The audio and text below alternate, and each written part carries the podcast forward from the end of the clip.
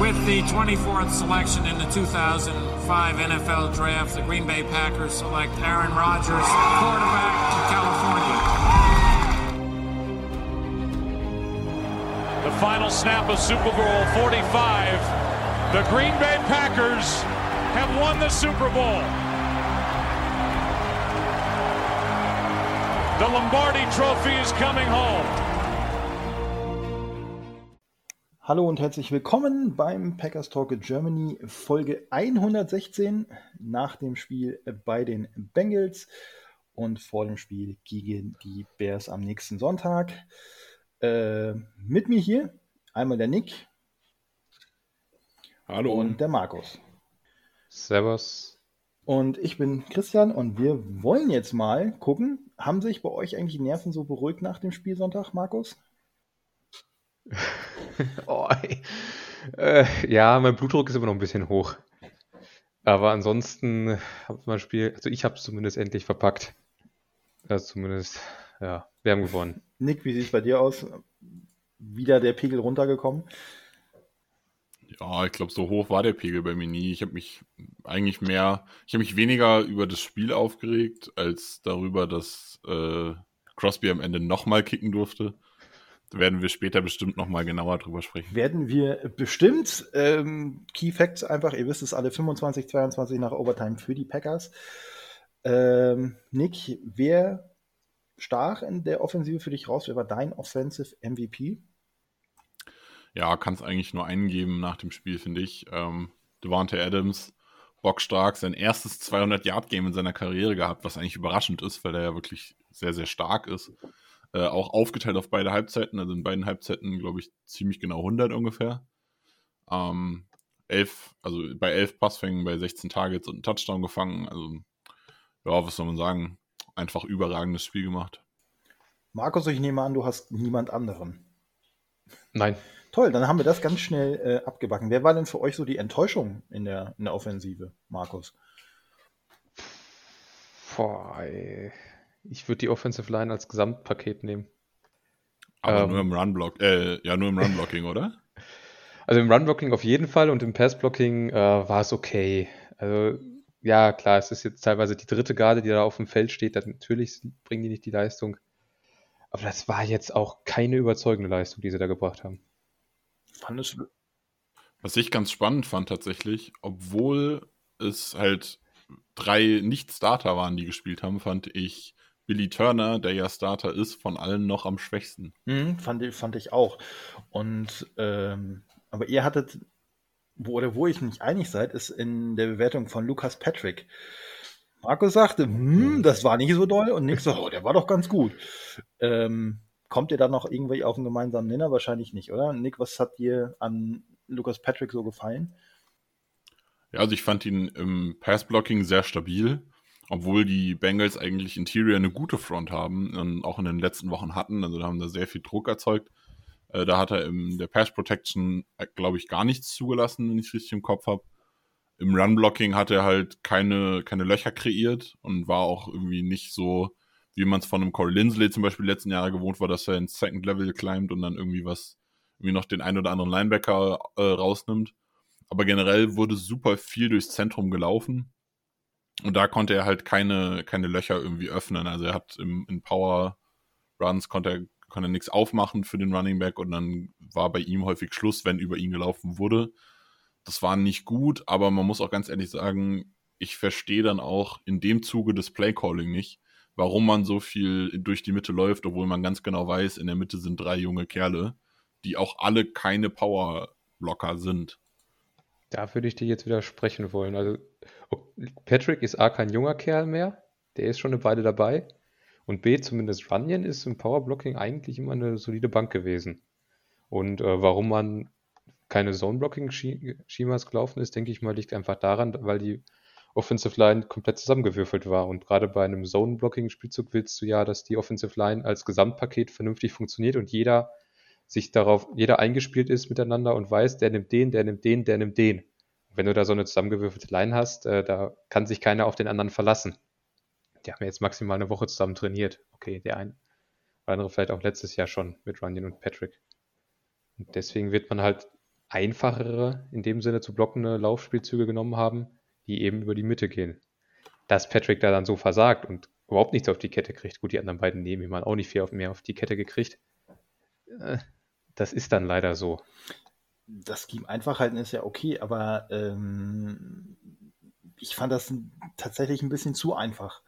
Vieles in, immer nur durch die Mitte ist für die beiden Running Backs, die wir haben, nämlich ähm, Jones und Dillon, einfach, mhm. glaube ich, zu unkreativ. Aber um auf die beiden zu sprechen zu kommen, ich persönlich, weiß nicht, wie, wie es euch geht, aber ich fand die jetzt auch nicht sonderlich toll. Klar, das sieht auf dem Setsheet ganz gut aus. Äh, ich glaube, Jones mit 103 Yards bei 14 Attempts, aber halt auch der eine lange für 57, wo er mal tatsächlich seinen Speed ja. und seine Wendigkeit ausgespielt hat. Ja, dazu muss man aber sagen, also zum einen hatten beide so ihre Highlight-Plays. Dylan war auch im Passspiel mit integriert. Äh, Jones ist halt, hat halt diesen einen langen Run gehabt. Aber die haben halt auch sehr viele Probleme gehabt mit Spielern im Backfield. Also ich glaube, es gab, ja. ich, also ich weiß nicht, wie viele Runs für Minus Yards es gab oder für viele, wie viele Runs mit einem First Contact im, im Backfield schon. Aber es gab äh, einige Szenen, die ich im Kopf habe, wo die im Backfield schon den ersten Kontakt genommen haben oder im Back Backfield schon den ersten Spieler aussteigen lassen mussten, was ja bei Aaron Jones durchaus häufiger auch mal passiert. Aber davon kannst du halt nicht nur ausgehen. Also du musst, also natürlich ist es schön, wenn ein Running Back über die geblockten Yards hinaus noch mehr machen kann. Aber um erstmal in den Lauf reinzubekommen, braucht er erstmal zwei, drei geblockte Yards, um dann weiterarbeiten zu können. Und die gab es halt häufig nicht. Oder es gab äh, eine Situation, wo halt irgendjemand einfach frei durchgekommen ist oder so. Und das ist halt, das macht es denen dann auch schwer, Stats zu sammeln. Ich glaube, wenn du bei einem Aaron Jones irgendwie die drei, vier äh, Runs für Negativ-Yards wegnimmst, wo er nichts für kann, dann ist er am Ende bei 10 Attempts für, keine Ahnung, 110, 115 Yards. Und selbst wenn du da dann den, den langen für 60 wegnimmst, ist er bei 9 für 80 oder sowas oder für, für 60. Das sind immer noch gute Statistiken. Ja, ich denke, Nick sagt, ist das, was Nick sagt, ist der, der absolute Punkt. Die Bengals äh, haben so oft geschafft, da einen durchzuschicken durch die Line gegen den Lauf. Das, äh, das liegt vielleicht auch letztendlich dann daran, weswegen man keinen Zone, äh, äh, keine Zone-Spielzüge gecallt hat. Weil einfach jedes Mal, wenn einer gecallt wurde, ist da einer irgendwo durch ein Loch in der Line durchgeflogen von den Bengals. Und dann sagt man, dann nehme ich halt einfach den Power-Spielzug, der dann einfach äh, sozusagen, bevor der Bengal im Backfield ist, ist der dann schon durch die Mitte durch, im Optimalfall. Nicht geklappt, leider. Habt ihr Hoffnung, dass sich das für nächste Woche ändert? Unabhängig davon, unabhängig, äh. ganz unabhängig davon, äh, ob jetzt äh, Jenkins oder Myers wiederkommen? Jetzt nimm, dir, nimm mir doch nicht meine Argumentation weg. Ich wollte gerade sagen, ich habe Hoffnung, dass Jenkins und Myers nicht so viel spielen. um, ähm, okay, du, du, kannst, du kannst ja, es ja teilen. Du kannst also, ja sagen, einmal mit Myers und Jenkins und einmal ohne. Ja, also mit auf jeden Fall. Also gerade Myers wird schon viel ändern. Nicht einfach, nicht nur weil, also ich fand, wie gesagt, Patrick hat eine ordentliche Leistung gebracht, dafür, dass er halt reingeworfen wurde jetzt und auch Center ja in der kompletten Preseason und so nicht trainiert hat. Also bis sich Myers verletzt hat, hat Jenkins ja eigentlich gar trainiert und war dann Kandidat für den Starting-Spot. Das ist auch Interior Line, aber es hat schon nochmal ein paar Unterschiede. Äh, von daher finde ich, die, bin ich mit der Leistung diese Woche eigentlich zufrieden von ihm. Aber Myers kann halt nochmal andere Dinge. Er ist eingespielter, er ist auch auf der Position selbst halt eingespielt. Und klar, Elton Jenkins, was soll ich sagen, der macht natürlich alles besser. Aber selbst wenn sich die Line nicht verändert, glaube ich, dass man dann vielleicht in der Abstimmung im, im Zone-Running-Scheme ein bisschen was üben kann und dann kann man auch gegen die Bearsen wieder ein bisschen was machen. Weil auch wenn die gute, gute Edges außen haben, ist ja die Interior ähm, nicht zu verachten mit einem Akeem Hicks zum Beispiel oder auch die Linebacker dahinter sind ziemlich stark. Da muss man sich ein bisschen was einfallen lassen. Da kann man nicht immer nur durch die Mitte laufen. Das funktioniert da nicht. Ja, denke, was Nick da sagt, ist äh, richtig und das wird letztendlich dann auch. Aber da können wir am Ende bei der Preview nochmal drauf kommen. Dann was äh, jetzt aktuell zum Thema Offense ähm, können wir noch den Big Dog loben, denke ich mal. Ich denke, da sind wir, sind wir uns alle einig, was der wieder abgerissen hat. War erstaunlich oder erstaunlich, beeindruckend, wie auch immer man es nett be äh, bezeichnen möchte. War auf jeden Fall echt geil von ihm. Ich denke, Nick ja, möchte auf jeden Fall noch was zu sagen. Ja, er ist nicht so häufig äh, ins Passspiel eingebunden, aber wenn er eingebunden wird, dann ist es häufig erfolgreich, weil ihn halt die Gegner nicht auf dem Schirm haben. Und vor allem ist es in wichtigen Plays. Also er hat jetzt in dem Spiel in der Overtime ein Play gehabt, wo er den Ball im Lauf bekommen hat nach fünf Yards oder so, dann äh, ist er dem ersten Tackler ausgewichen, den zweiten hat er einfach, da hat er einfach seinen Körper reingestellt und den Tackler abtropfen lassen, ist dann zum First Down gelaufen. Also das war ein ganz, ganz wichtiges Play. Und solche Plays von ihm sind halt irgendwie nochmal besonders geil, wenn man halt immer im Kopf hat, der Kerl ist Mitte 30, der sollte eigentlich schon gar nicht mehr in der, in, der NFL spielen als Thailand. Um, und der macht 30? Ist das sogar schon Ende 30? Ich weiß gerade gar nicht mehr. Ich schaue es gerade mal nach. Ist so ein bisschen peinlich, dass wir das nicht wissen, aber. Also ich hatte ihn jetzt mit 36, 37 im Kopf. Das könnte aber auch schon älter sein. Ja, Jahrgang 84 ist er. Dann ist er 37, oder? Genau, 37. Ja, zählt für mich noch als Mitte 30. Ähm, aber gerade gerade bei ihm finde ich es halt immer beeindruckend, wenn er dann in so bei so Money Downs nochmal so ein, so ein richtiges Big Play raushaut und dann halt wirklich so athletisch auch da gewesen da, äh, in dem Zug. Das hat mich sehr, sehr beeindruckt, hat mir sehr viel Spaß gemacht. Ich kann das mal ganz kurz machen. Das war für mich, unabhängig davon, dass Big Dog viele gute Spiele gemacht hat, ähm, wenn auch viel halt unauffällig, aber das war für mich, glaube ich, das geilste Play, was er je gemacht hat im Trikot der Packers. Und ähm, ich glaube, das war mit so einem Key, dass es dann in der äh, Verlängerung tatsächlich noch gereicht hat. Ja, wenn wir ehrlich sind, wenn er den nicht gemacht hätte, dann hätte man halt wahrscheinlich panten müssen an der Stelle. Und dann hätten die Bengals doch nochmal einen Shot bekommen. Weil, äh, ich weiß gerade nicht mehr so genau. Ach nee, es war sogar bei Second Down. Also man hätte noch eine Chance gehabt, aber wenn er den irgendwie nicht gemacht hätte, hätte es dann bei 3 und 8 oder 3 und, äh, 3 und 7 oder so gestanden, wenn er den ersten nicht hätte aussteigen lassen. Dann hätte es wieder ein langes Third Down gehabt. Das ist im eigenen, in der eigenen Hälfte noch. Also, ja, schwierig. Also, es war schon ein sehr, sehr wichtiger Spielzug. Es war ich. auf jeden Fall elegant wie eine Ballerina und hat am Ende 20 Yards gebracht. Gut, ähm, wollen wir mal auf die andere Seite des Balls wechseln zu Defense. Nick, nee, Markus darf anfangen. Ha, Markus, ich wollte sagen, ich würde Markus diesmal den Fort. Dein Defensive MVP. Danke, danke. Äh, ja, gibt es für mich nur einen. Devondre Campbell ist der, der für mich in Frage kommt. Hat wieder äh, an vielen Situationen beteiligt gewesen, hat diesmal auch äh, einige Situationen zu, für, zum Vorteil für die Packers lösen können. Dann auch die Interception geschenkt bekommen ganz am Ende. Das war so das Sahnehäubchen, sag ich mal, obendrauf. Ich glaube, während des Spiels habe ich es verdient genannt, weil meine, klar, das ist äh, eigentlich zu 99% Burrows Schuld, dass der Ball da so zu Campbell segelt, aber er hat sich die Interception verdient und dementsprechend über das ganze Spiel gesehen war für mich der beste Spieler in der Defense. Nick, schließt du dich an? Ja, ich schließe mich an, möchte aber meine Nummer zwei trotzdem sagen, ähm, weil ich sehr beeindruckend fand und ich auch in dieser Saison und auch in der letzten Saison mich schon häufig darüber beschwert habe, ähm, Dean Lowry hat ein richtig, richtig starkes Spiel gemacht. Ähm, hat den einen Sack gesammelt, hat noch ein Quarterback-Hit dazu gesammelt, zwei Tackles dazu, war, hat noch ein paar, ich glaube, zwei oder drei Hurries dazu gehabt, also war richtig disruptive. Hat auch äh, häufig dann die Arme hochbekommen, wenn er nicht durchgekommen ist. Also einmal hat er Burrow vom Wurf komplett abgehalten, dadurch, dass er sich vor ihm aufgestellt hat. Und zweimal hat er den Pass runtergeschlagen, was, äh, also gleich zweimal pro Spiel ist schon viel für einen D-Liner. Und das Spiel hat mir richtig, richtig gut gefallen. Also nach, nach Campbell, der halt einfach nur ein unfassbar starkes Spiel hatte, war mir äh, Lowry auch definitiv ein Lob wert an der Stelle. Ich bringe noch einen dritten ins Spiel und äh, das ist Adrian Amos. Ähm, nicht nur, weil er der Leading Tackler war, sondern äh, auch noch eine Interception gefangen hat. Ähm, fand ich aber insofern von ihm bemerkenswert, denn ähm, ich, ist jetzt mein Eindruck, äh, Daniel Savage war irgendwie Vogelwild und er war dann halt derjenige, der so ein bisschen zusammen mit Campbell die junge Garde da hinten zusammengehalten hatte.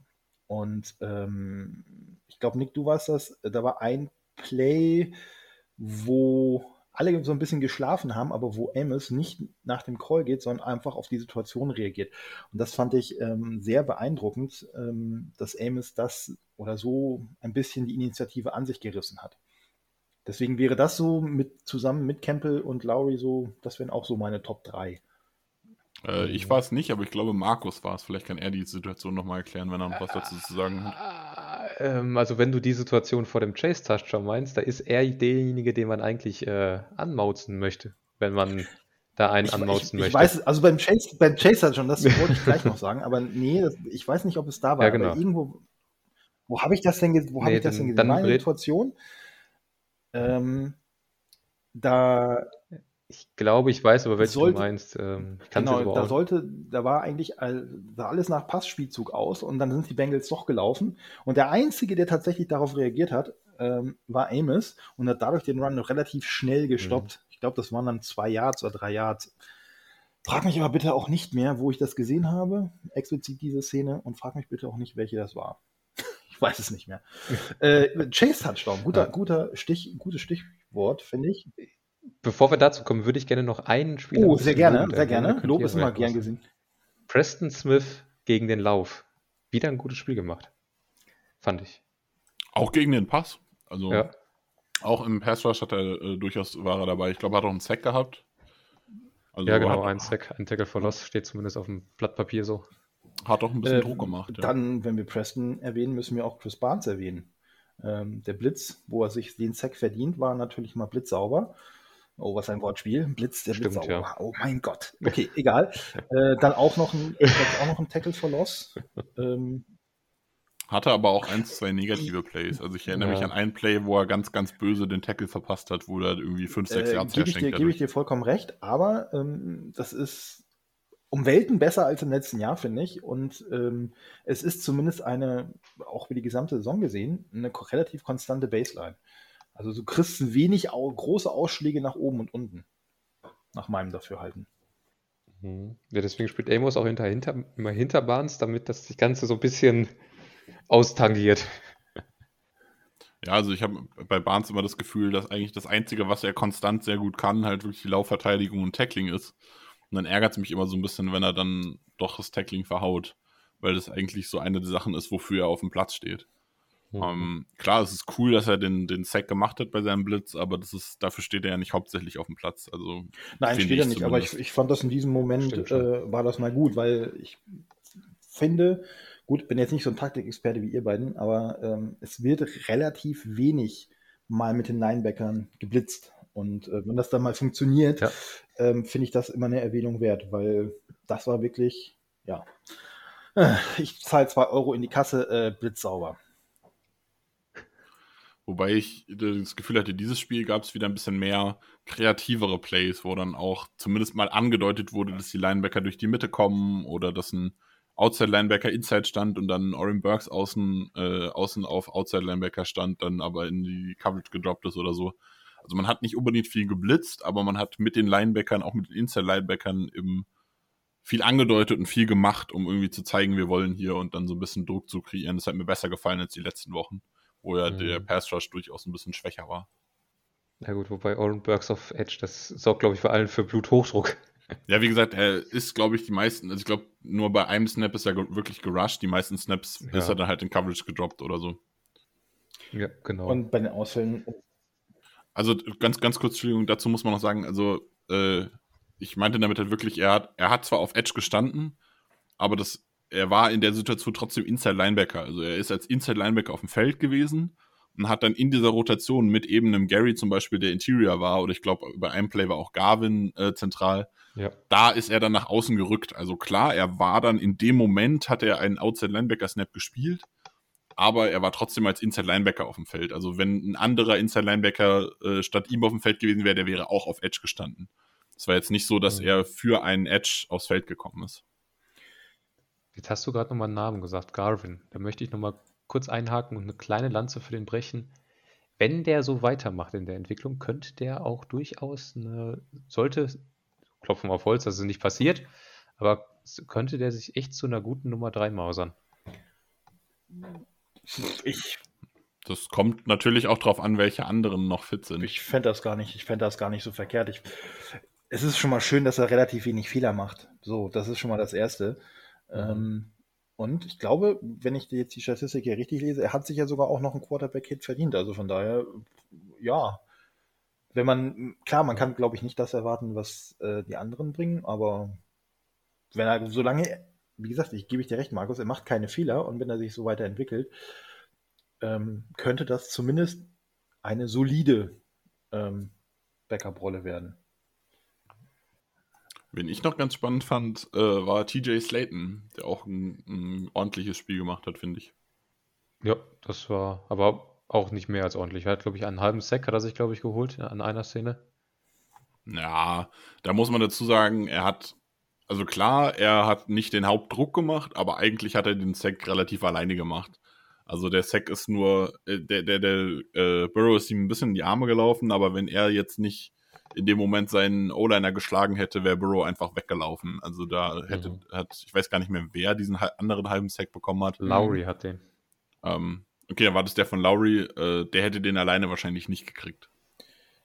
Gut, ähm, gehen wir zum. Wollte, Danke. Markus, sollst du noch? Hast du noch was Positives?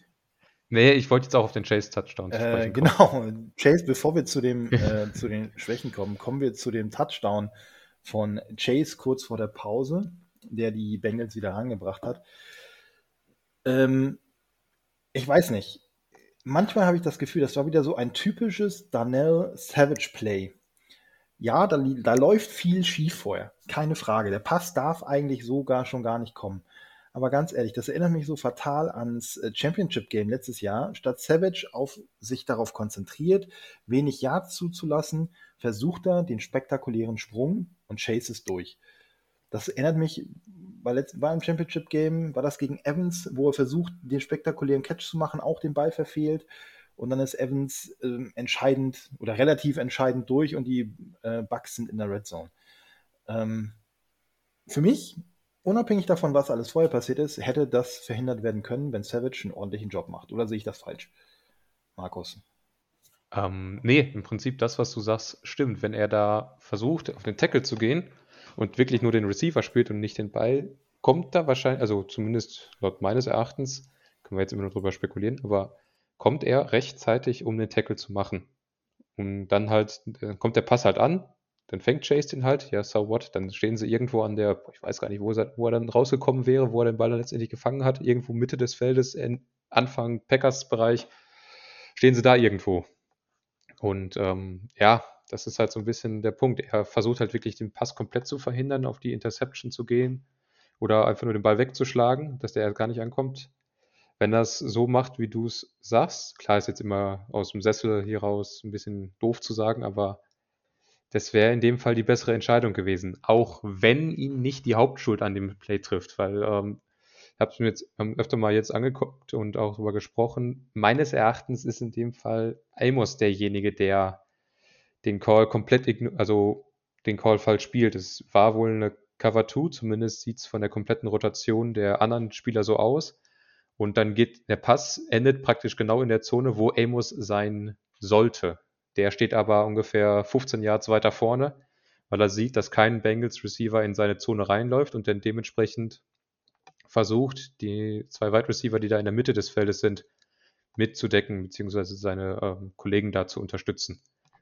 Dann kommt noch mit dazu, dass unser Pass Rush aufhört, Druck auf Burrow auszuüben und dann hat der, wenn der dann nach siebeneinhalb Sekunden oder wie lange Yoda gestoppt hatte, Zeit hat, den Ball sich einen Wide Receiver auszugucken und den Ball zu halten und zu werfen, ist halt auch schwierig. Also unsere D-Liner, also Lafleur hat es ja in der Pressekonferenz gesagt, dass da wohl die Bengals mit einem Call gearbeitet haben, den die Packers normalerweise nutzen und im Training haben, dann haben sie es halt so gespielt, wie sie es im Training gegen die Packers-Offensive gespielt hätten, dass die beiden halt rausgehen aus dem Rush und den Running Back Screen, der da wohl damit angekündigt wird, verteidigen. Der kommt aber nicht der war auch eigentlich nicht erkennbar, weil Pirine läuft da durch die Mitte der O-Line durch und sämtliche O-Liner stehen noch da und äh, blocken den Pass. Und dann stehen halt Preston und Gary stehen dann da mitten im Nirgendwo und denken und so jetzt, äh, ja, hm, kein Druck auf den Quarterback. Sie decken im Prinzip gar nichts ab, weil Pirine läuft einfach weiter an Preston vorbei zu Kevin King. Und in der Zeit läuft halt Chase 1 gegen 1 gegen Savage. Savage denkt sich wahrscheinlich auch, wo ist mein Nebenmann? Und ja, dann macht er letztendlich, entscheidet er sich für irgendwas und trifft dann leider die falsche Entscheidung im Retroperspektiv betrachtet. Wobei ich dazu sagen muss, äh, klar, im Nachhinein war es die falsche Entscheidung. Im Vornherein bin ich aber auch Fan davon, dass Savage solche, solche Plays macht. Also so hat er auch letzte Saison vier Interceptions gefangen, die uns da auch viel weitergeholfen haben. Muss man auch ganz ehrlich sagen. Ähm, er ist halt eher so ein Spieler, der für den, der eher für den Ball geht als für den Spieler. Das ist in Ordnung, damit muss man halt arbeiten. Wenn man es nicht möchte, muss man ihm das halt sagen. Aber ich glaube, dass er das in der Vergangenheit schon oft gemacht hat. Das ist einfach sein, sein Stil des, des Spiels zu spielen und dann muss man damit leben, dass sowas halt auch mal schief geht. Dafür hat man dann in der Regel so jemanden wie Amos daneben, da haben wir letzte Saison äh, viel drüber geredet, der halt eher so der Sicherheitsspieler ist, der wenig riskiert und dafür dann wenig falsch macht. Ähm, ja, normalerweise hat man halt dieses Duo, in dem Fall, wie Markus gut erklärt hat, war Amos halt dann nicht da.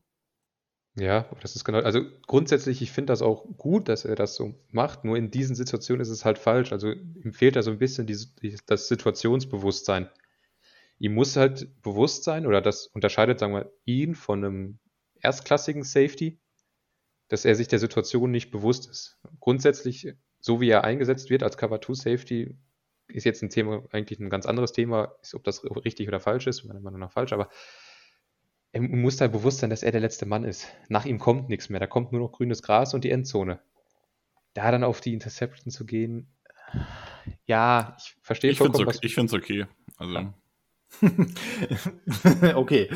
ähm, habt ihr ja, ich, ich denke, sowas ist einfach eine Philosophiefrage. Ich bin generell mehr Fan von aggressiver Defense ähm, mich nervt auch diese, dieses 10 Jahres Dieb bei 3 und kurz oder so, also wo wir, da haben wir auch schon im Discord mehrmals drüber gesprochen, warum das jetzt ja. gemacht wird.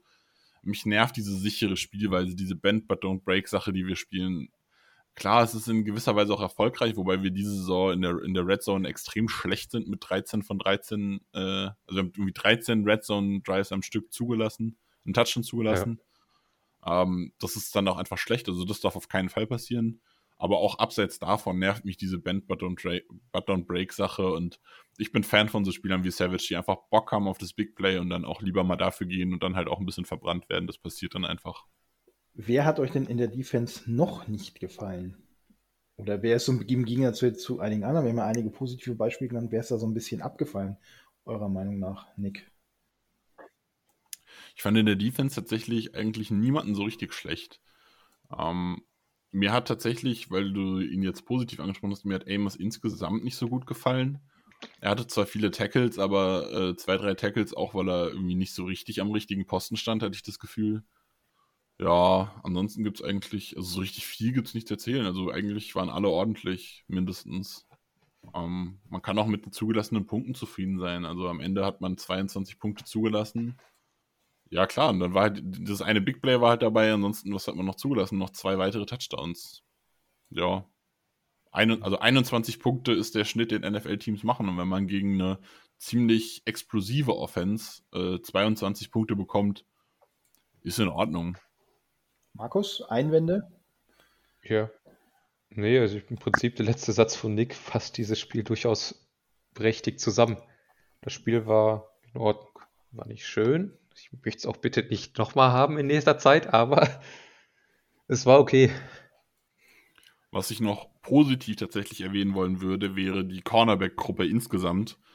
Ähm, mit J.E. Alexander fehlt die klare Nummer 1. Mit Kevin King ist die Nummer 2-3 im Spiel rausgefallen. Stokes hat auch gegen Chase, auch wenn er da äh, 1-2 nicht so gute Plays hatte, aber er wurde nie so richtig, äh, richtig böse geschlagen hat ein ordentliches, äh, ordentliches Spiel gemacht, finde ich. Hat auch äh, Chase mehrmals äh, ein bisschen den Rang abgelaufen. Und ansonsten hat man halt mit King, der einen guten Job gemacht hat, und auch äh, Yerdom hat ein, ein, ordentliches Spiel gemacht, als er dann reingekommen ist, finde ich. Das führt uns dazu, dass wir jetzt mal ein Thema vorziehen, was wir nicht für später hatten, nämlich die Cornerback-Situation insgesamt. Nick, du hast es angesprochen, Alexander raus, äh, Kevin King wahrscheinlich auch raus. Wir werden es gleich sehen, wenn der Injury Report irgendwann im Laufe des Mittwochs abends mal kommt. Ähm, jetzt haben die Packers nachverpflichtet. Ähm, Douglas in der letzten Woche schon, jetzt in dieser Woche Dunbar und jetzt habe ich, glaube ich, irgendwen vergessen. Wen habe ich vergessen? Nee, wir haben Rasul Douglas letzte Woche verpflichtet und diese Woche Quinton Dunbar fürs Practice Squad. Stimmt. Ich verwechsel das gerade mit Jalen Smith. Egal. Ähm, genau. Dunbar, Douglas, Markus, mehr als, ich sag mal jetzt Practice Squad und dann Ersatz vom Ersatz ist es auch nicht, oder? Nee, nee, viel mehr ist es nicht. Also Douglas haben wir letzte Woche im Podcast schon angesprochen. Äh, ja, hm, okay, ist halt da. Und äh, Quinton Dunbar ist jetzt, der war letzte Saison bei den Seahawks, war da jetzt auch nicht die äh, Erleuchtung. Hatte einmal in seinem Leben eine ähm, All-Pro-Saison, aber auch nicht von den Spielern gewählt, sondern von PFF zum, All, zum Second Team All-Pro auserkoren worden. Ansonsten ist es ein konvertierter Wide Receiver, also es ist, er ist von den Redskins zum, als Wide Receiver gedraftet worden und ist dann unter Joe Barry zum Cornerback konvertiert worden. Aber auch seine Leistungen da waren, ja, also es ist jetzt nichts, was man unbedingt starten haben will, um es mal nett auszudrücken. Ich glaube, du hast einen entscheidenden Punkt gerade schon angesprochen. Er kennt Joe Barry und weiß ungefähr, wie Joe Barry spielen will. Das heißt, du kannst ihn halt jetzt holen, du hast ihn im Practice Squad und dann kann er so ein bisschen was mitmachen.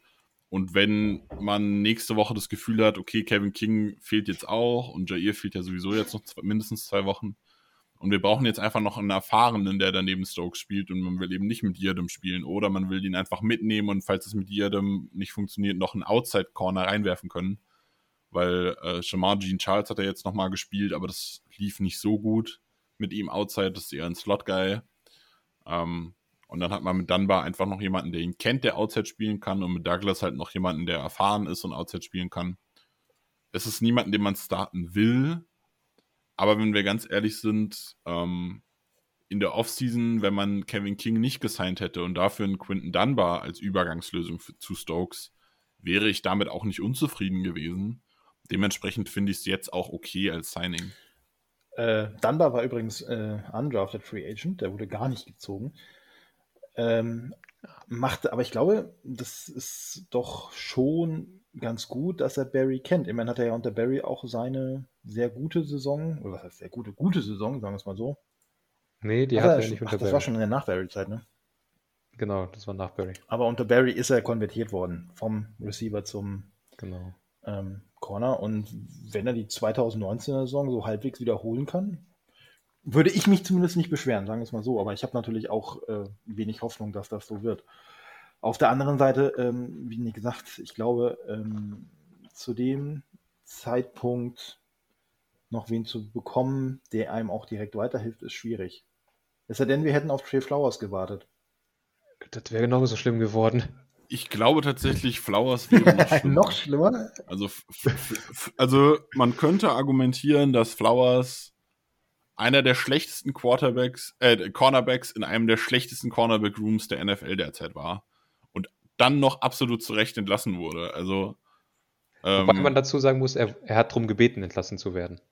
Ja, aber das ändert ja nichts. Also er war auch leistungsmäßig einfach nicht mehr. Er war auch einfach kein Starter, glaube ich. Ne? Also er hat seinen Starting-Spot nee, verloren, deshalb wollte er wahrscheinlich auch gehen. Ähm, keine Ahnung, ich glaube, also ich glaube nicht, dass man mit Flowers gegenüber Dunbar jetzt ein Upgrade hätte. Also das ist beides so ein Hit-and-Miss-Ding. Und dadurch, dass Dunbar halt Joe Barry kennt, bin ich, glaube ich, so glücklicher. Gut, äh, wollen wir Cornerbacks und Defense hier mal abschließen? Ein Punkt.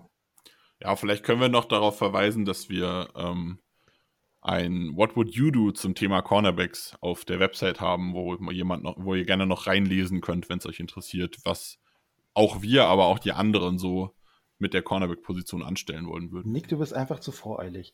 Das wollte ich nämlich gerade sagen, ein What Would You Do bei uns auf der Homepage, ähm, worüber wir uns sehr freuen würden, wenn ihr das kommentiert, sowohl in den sozialen Medien ähm, über die Kommentarfunktion auf der Homepage oder auch im Discord Feuer frei. Wir sind immer happy. Einen Punkt haben wir noch aus dem letzten Spiel, nämlich ähm, der entscheidende Drive, beziehungsweise das Ende. Ähm, Vierter und eins, Kopf fängt für 15 Yards, glaube ich, dann ist das Spiel, dann wird nachgemessen und der, das Third Down ist ein Jahr zu kurz. Jetzt kann man sagen, äh, Lafleur hat Crosby gefragt, Crosby gesagt, jo, das Ding mache ich, hat er auch gemacht, alles schön. Nick, du bist aber nicht wirklich happy mit dem Call von diesem Play. Ja, also im Nachhinein kann man ja sagen, er hat getroffen und dann war es halt nicht nur ähm, der Game Winner, sondern es war halt auch für ihn wichtig, weil er nach drei verschossenen Field Goals nochmal Selbstvertrauen tanken kann. Ja, stimmt soweit. Ich bin aber der Meinung, dass einfach nach einem dritten verschossenen Field Goal nicht mal wegen des Selbstvertrauens von Crosby. Ich glaube, dass der das hat. Ich glaube auch nicht, dass er diesen, diesen Game Winner gebraucht hätte, um Selbstvertrauen zu tanken. Selbst wenn Rodgers da einen Touchdown geworfen hätte, der würde nächste Woche wieder mit voller Leistung antreten. Der hat auch nach dem Lions-Game vor zwei, drei Jahren hat er auch äh, sofort wieder besser performt und war seitdem richtig stark. Also ich mache mir um Crosby keine Gedanken, aber ich bin einfach der Meinung, wenn du bei einem vierten und eins bist und du bist, hast ein langes Feed Goal, also es war ja, äh, ich glaube, ich glaube 49 Yards oder so, es war noch ein ordentliches Stück zu gehen. Ähm, und dann hast du einen vierten und eins und dann ja, ich meine, was soll passieren? Es waren auch noch zwei, Punkt, äh, zwei Minuten auf der Uhr.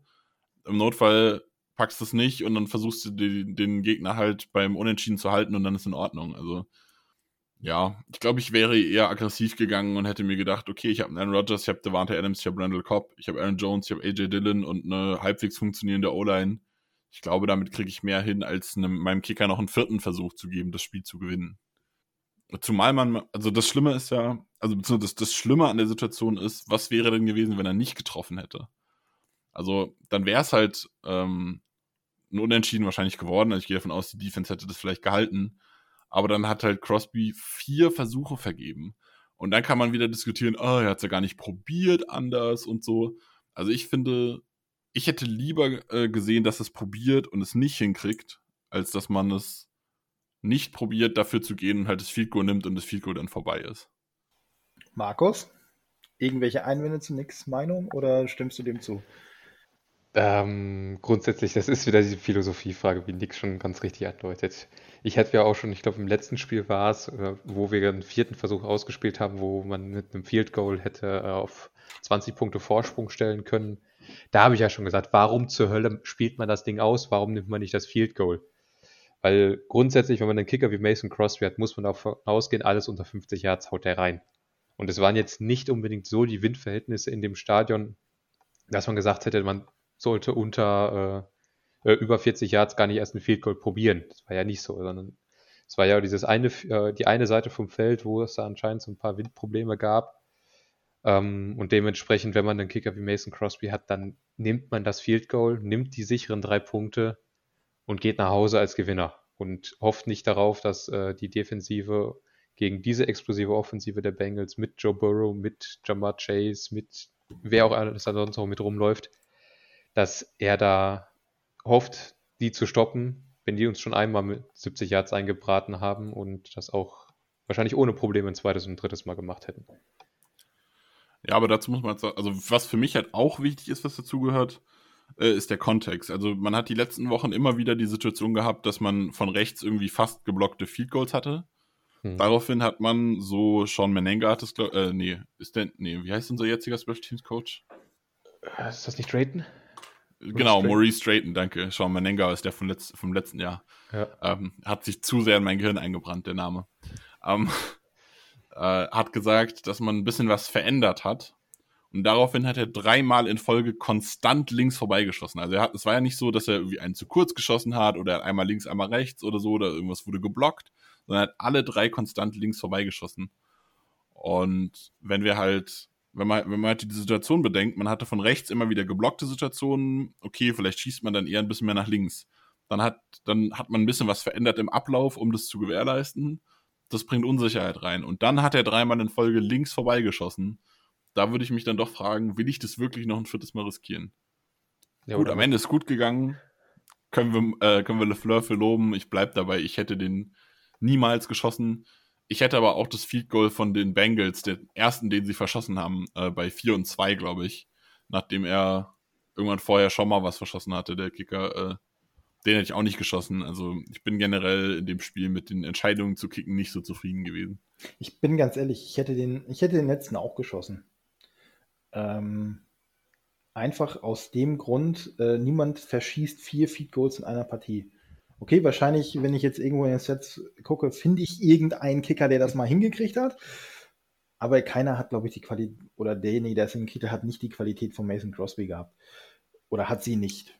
Wie auch immer. Ähm, von daher, ich finde die Entscheidung richtig und letztendlich ähm, ich hatte es bei Twitter ja schon geschrieben, ähm, wer trifft, hat Recht und wer gewinnt, hat noch mehr Recht. Also von daher ähm, kann ich mit der Entscheidung auch rückblickend gut leben. Ob ich das jetzt so sagen würde, wenn, wenn das Ding nicht reingegangen wäre und das Spiel vielleicht sogar verloren gegangen wäre, ich weiß es nicht, aber jetzt sage ich mal, die Entscheidung war richtig. Ja, die Aussage, wer trifft, hat recht, ist natürlich immer schön, aber das ändert ja nichts daran, dass eine andere Entscheidung vielleicht besser gewesen wäre. Also es gibt ja viele Wege zu gewinnen. Ähm, und nur weil man mit der Entscheidung gewonnen hat, muss es ja nicht die beste Entscheidung gewesen sein. Ähm, kommen wir kurz zu Mason Crosby selber. Ähm, hat der Mann eigentlich Blut in seinen Venen oder Eis? Weiß das jemand von euch? Nein, kann ich nicht zu sagen. Ja, es ist auf jeden Fall sehr, sehr motiviert angetreten. Also er war, er, ich hatte auch nicht das Gefühl, dass er unsicher ist. Also als er dann auf dem Feld stand, war ich mir wieder sicher, dass er ihn reinmacht, obwohl er davor drei verschossen ich weiß, hat. Ich weiß übrigens, was anders Also, war. Ich bin, ich, ich vertraue einfach immer Ich auf weiß Crosby. übrigens, was anders war bei dem Feed Goal. Bei den ersten dreien hat äh, Adams mich hingeguckt, beim letzten nämlich nicht. Das war der Schlüssel, warum das Ding reingegangen ist.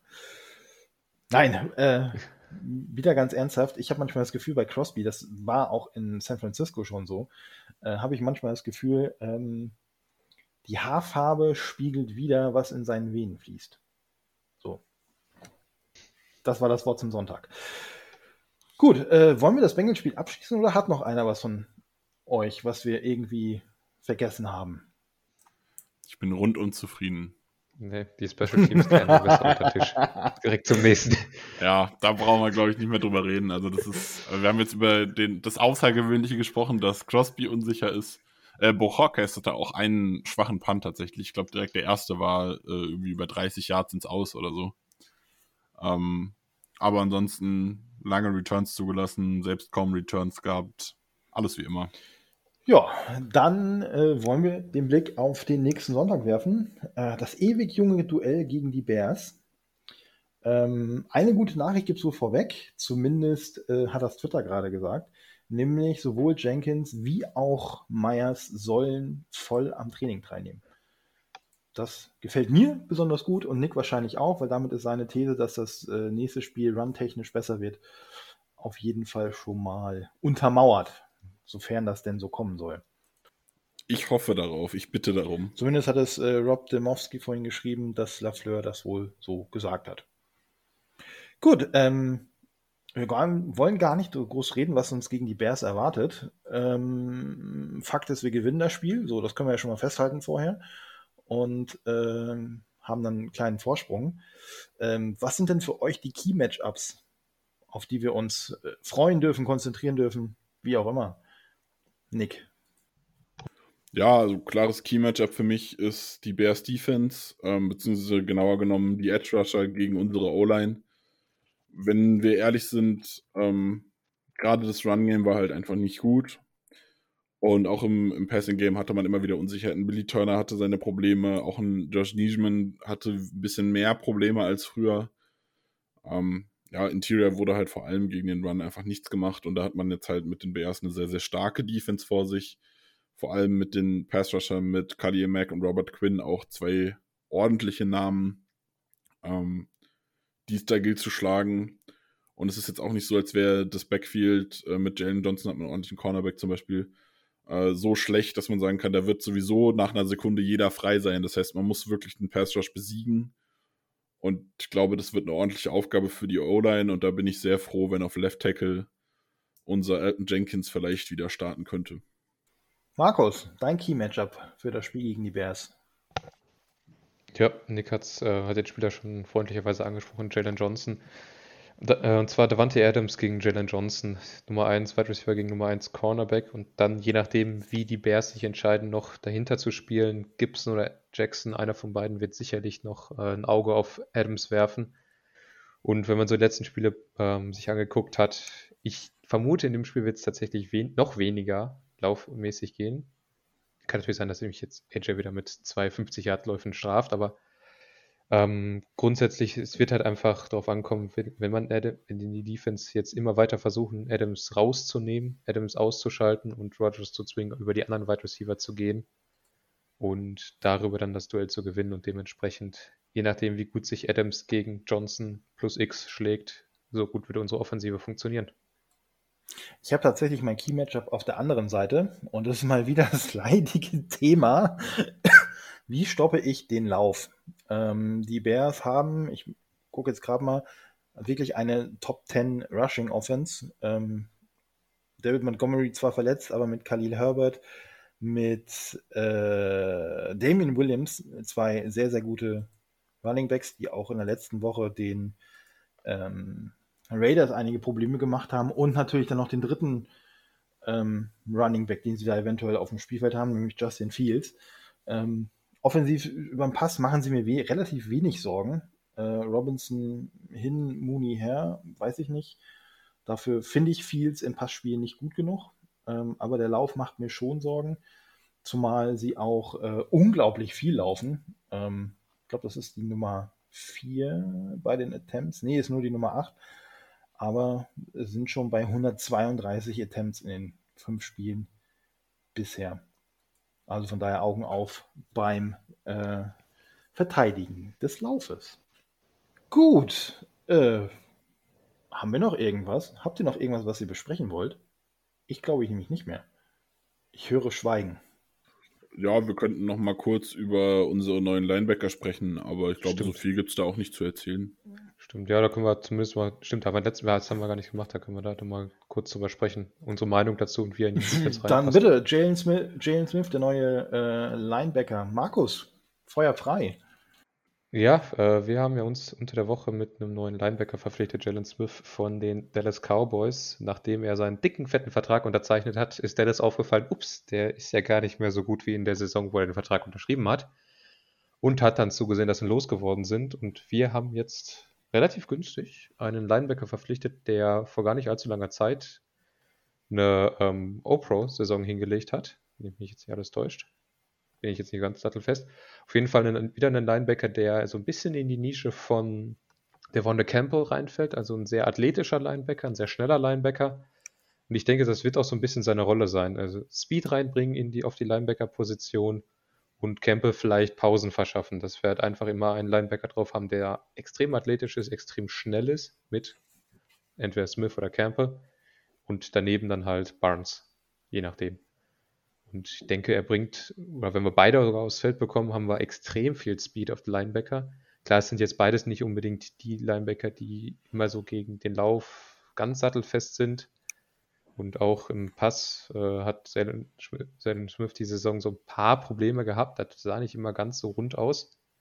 Aber wenn man ihm da, denke ich, kleine, klare Aufgaben gibt, kann er mit seiner Speed doch durchaus viel arbeiten. Und seine, seine letzte Saison, die so gut war, die ist jetzt auch nicht allzu lange her. Nee, war 2019 keine All-Pro, aber zumindest eine Pro Bowl-Saison. Hat nicht viel zu sagen, aber okay. immerhin. Nick. Es gibt absolut nichts zu ergänzen. Ich stimme Markus in allem, was er gesagt hat, überein. Ja, dann war das äh, kurz, kräftig, knackig. Ähm, dann würde ich sagen, ähm, machen wir Schluss für heute. Ähm, freuen uns auf das Spiel gegen die Teddys am Sonntag. Nehmen den nächsten Sieg mit und äh, ja, dann würde ich sagen, ich verabschiede mich schon mal. Wünsche euch viel Spaß am Sonntag. Go Pack Go. Ja, von mir auch. Vielen Dank fürs Zuhören. Bis zum nächsten Mal. Viel Spaß beim Spiel. Go Pack. Ja, bleibt mir nichts weiter zu ergänzen. Bis Sonntag. Go Pack.